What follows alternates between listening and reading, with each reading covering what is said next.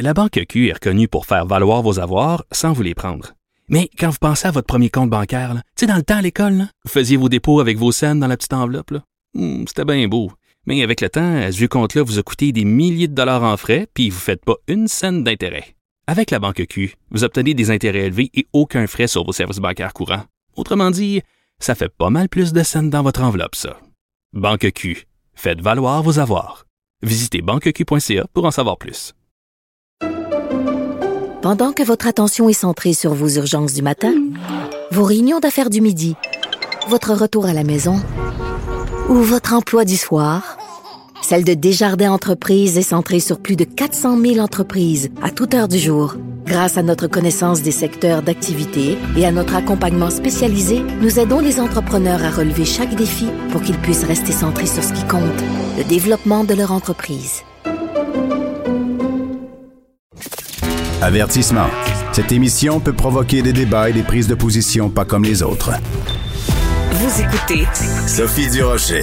Vous connaissez Mathieu Nadeau-Vallée, ce jeune diplômé de la faculté de médecine de l'Université de Montréal qui, euh, depuis plusieurs mois maintenant, euh, faisait de la réinformation sur les médias sociaux hein, pour contrer la désinformation sur la COVID-19. Il a multiplié les interventions, que ce soit sur Facebook ou sur TikTok, ce qui lui avait valu à l'époque le surnom de médecin de TikTok. Bon, il avait euh, de se retirer des médias sociaux, mais il y est revenu cette semaine pour partager des capsules très, très intéressantes sur la vaccination des enfants et aussi pour nous mettre euh, en garde contre euh, un groupe euh, qui s'intitule le groupe COVID Réinfo. Il est au bout de la ligne.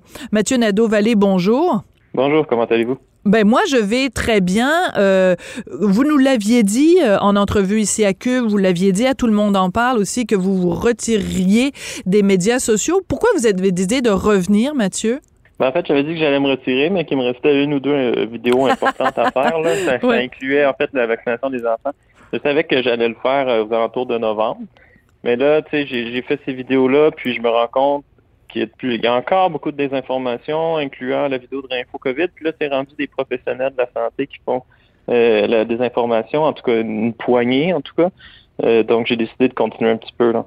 Oui. Alors, euh, votre euh, votre sortie Facebook a beaucoup beaucoup été euh, partagée parce que vous revenez donc sur euh, ce groupe de professionnels de la santé qui euh, donc réinfo Covid Québec. Ça a beaucoup circulé sur les médias sociaux.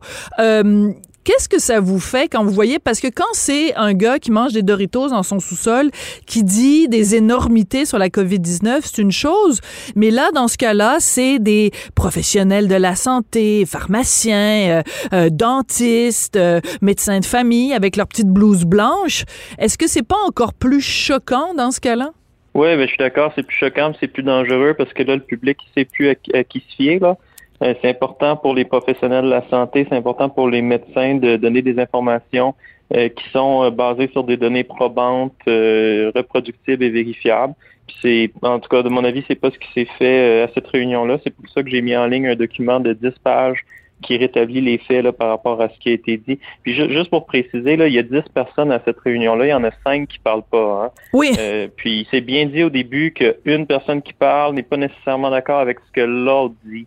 Donc je, je veux juste pas tous les mettre dans le même tapon. Là. Il y en a deux ou trois là-dedans qui sont dangereux selon moi, là, qui ont eu des propos dangereux.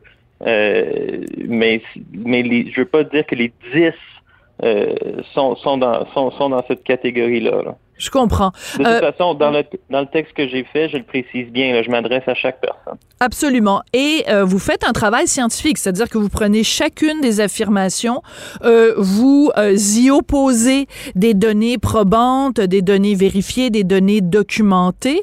Euh, quelle est la- l'affirmation la, plus dangereuse euh, qui a été véhiculée par Réinfo COVID et euh, comment vous souhaitez la, la, la contrer, cette désinformation-là? Ben, selon moi, c'est celle euh, de la pharmacienne, j'ai oublié son nom, qui dit que hum, le vaccin tue de 3 à 5 personnes par 100 000 puis qui va tuer 35 enfants. Là. Euh, c'est basé sur aucun, aucune donnée. D'ailleurs, cette personne-là ne cite aucune donnée. Là. Elle fait juste dire que toutes les études s'entendent pour dire ça, ce qui est complètement faux. Euh, pour le moment, les vaccins à ARN messager, là, sur des milliards de doses, pas des millions, des milliards de doses qui ont été distribuées, il y a eu une seule personne qui est morte causée par le vaccin. Puis c'était une personne très âgée, très malade qui a développé un, caillot en Nouvelle-Zélande. Euh, donc les vaccins sont extrêmement sécuritaires. Il n'y a eu aucun décès dans toutes les études de phase 3 qui ont été faites, que ce soit chez les adultes, les adolescents, puis maintenant les enfants. Puis loin de là, hein, parce que les effets secondaires euh, graves sont extrêmement rares aussi. Oui. Euh, après cette euh, l'apparition de cette vidéo-là du groupe Réinfo euh, COVID le 3 novembre, il y a le Collège des médecins. C'est pas rien quand même. Hein? Le Collège des médecins qui a fait une sortie euh, et, je cite, réaffirme sa position contre la propagande de désinformation, euh, s'offusque que certains groupes de professionnels euh, de, de, de, la santé, incluant des médecins, disent, fassent circuler ce genre d'informations-là. Et surtout, ils disent au Collège des médecins que ces, ces médecins-là expriment sur plusieurs tribunes des convictions personnelles, loin des consensus médicaux et de la science en général. Comment vous avez réagi, Mathieu, quand vous avez vu que même le Collège des médecins met le point sur la table en disant Hey, ça va faire les médecins qui font de la désinformation? Oui, ben, ça m'étonne pas du tout parce que le Collège des médecins, leur rôle, c'est de protéger le public. Oui, euh, c'est important de le rappeler. ouais. Ça, ça, ça, date de bien avant la COVID puis la pandémie. Là. Puis, tu sais, leur texte qu'ils ont fait, ils s'adressent pas directement à Réinfo COVID, mais c'est un texte qui a été publié directement à la suite de vidéos de Réinfo COVID qui s'adresse à, une poignée de médecins. Donc, si on lit entre les lignes, là, on dirait qu'ils s'adressent à eux. Euh, mais ils s'adressent à, à tous les médecins qui sont sur la sphère publique. Faites attention à ce que vous dites. Là, puis, il faut, il faut dire des données qui sont vraies, vérifiables. C'est ça qui est important. Ouais. Euh, je reviens toujours avec cette idée-là. Quand c'est euh, des, euh, des non-professionnels, quand c'est des, euh, des Anne Casabonne, quand c'est des Lucie Laurier, quand c'est des Alexis Cossette-Trudel, quand c'est des Maxime Bernier, c'est une chose.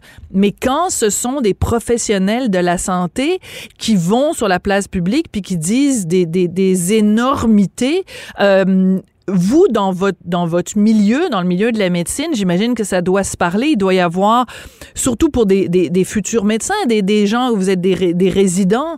Est-ce que, euh, est-ce que vous êtes découragé parfois, euh, Mathieu? Ah oui, puis on s'en est jasé là, cette semaine de ce groupe-là, là, euh, Réinfo COVID, puis euh, tout, tout le monde est d'accord que c'est honteux là, ce qui, ce qui s'est fait là-bas. Euh, puis ce qui est encore, tu sais, c'est pas des gens qui parlent, tu en leur nom de citoyen puis tout là, ils, ils, mettent le cerveau, ils mettent le stéthoscope. ils sont là en tant que professionnels de la santé. Euh, ouais, moi je déplore ça beaucoup. J'ai passé des, j'ai passé des heures à travailler pour faire un texte pour que les gens du public essaient de comprendre que c'est pas ça les données probantes. Vous y mettez beaucoup d'heures. Euh, c'est très, c'est tout à votre honneur. Donc, vous en avez vraiment fait une, une croisade personnelle, une mission. La dernière fois qu'on s'était parlé, euh, Mathieu, vous nous parliez aussi de tous les, les, messages haineux que vous receviez. Euh, Est-ce qu'avec cette euh, plus récente publication, vous avez été encore la cible de, de messages haineux, de menaces? Ça a été quoi la réaction? Ah ben non, c'est pas si pire que ça. Puis tu sais, je, je, mets tout, tout ce que j'avance, je mets une source pour, pour m'y appuyer. Tu sais, je suis pas en train d'avancer les choses, puis je pense que je demeure respectueux. Euh, puis tu sais, vous dites que je suis en espèce de, mission, mais c'est un peu vrai, mais en même temps, moi ça me tente pas honnêtement de faire ça. Là. Je le fais parce que il y a pas beaucoup de monde pour le faire. Puis les, les, professionnels de la santé sur la sphère publique, je suis pas sûr que ça leur tente de faire ça. C'est juste, il y a personne pour le faire. Fait il faut le faire. Moi, ça me tente vraiment pas là, de passer mes jeudis soirs à, à, à, tout reviser la littérature récente sur la COVID pour écrire un texte, pour essayer de, démentir ce qui s'est dit euh, en désinformation durant la semaine.